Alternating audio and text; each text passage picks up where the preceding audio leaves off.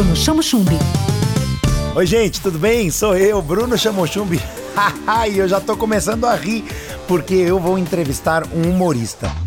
Apesar da gente saber que os humoristas não são assim, né? E eles muitas vezes reclamam que as pessoas param eles na rua e já falam: "Ai, me faz rir" a gente sempre tem essa, esse pensamento, mas nós vamos quebrar isso. Hoje eu vou conversar com Gustavo Boleiro, humorista em stand-up, especialista em eventos empresariais. Gustavo, seja muito bem-vindo ao Tudo na Onda.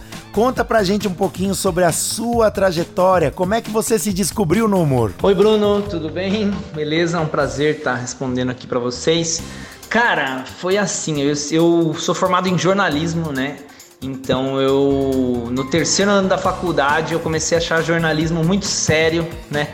E aí comecei a assistir viciadamente stand-up, tava começando a bombar no Brasil, CQC e tudo mais, e aí eu comecei a pensar, putz, será que eu consigo fazer isso? Aí fiz teatro, depois é, me formei em arte dramática no Senac e aí foi indo, fui seguindo para a área das artes e aqui estou. Bom, com mais de 13 mil seguidores no Instagram, você é uma referência do humor de Piracicaba e região.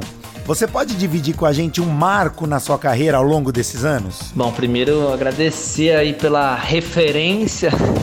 Achei que era essa referência só para minha mãe e pro meu pai, mas é, cara, um marco, nem sei que, que que marco assim, quem de que marco que a gente tá falando, Marco Aurélio, Marco Antônio, eu não sei que marco.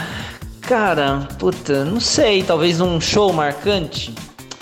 Fiz uma vez no Cristóvão Colombo, acho que foi o maior show que eu já fiz. Foi para 850 pessoas com o Matheus Ceará. Acho que isso foi uma coisa muito legal. Fiz também participação no Risadaria, que é o maior festival da América Latina, né?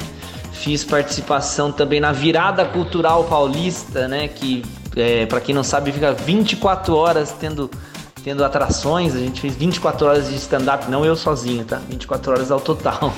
Tudo na onda. Gustavo, quais as maiores mudanças que você enxerga no humor de hoje comparado ao de anos atrás? Mudanças, eu acho que tudo evolui, né? A gente tem que ficar atento a, ao mundo, né? Sempre criando piadas novas e tentando ver como a humanidade está evoluindo no geral, né?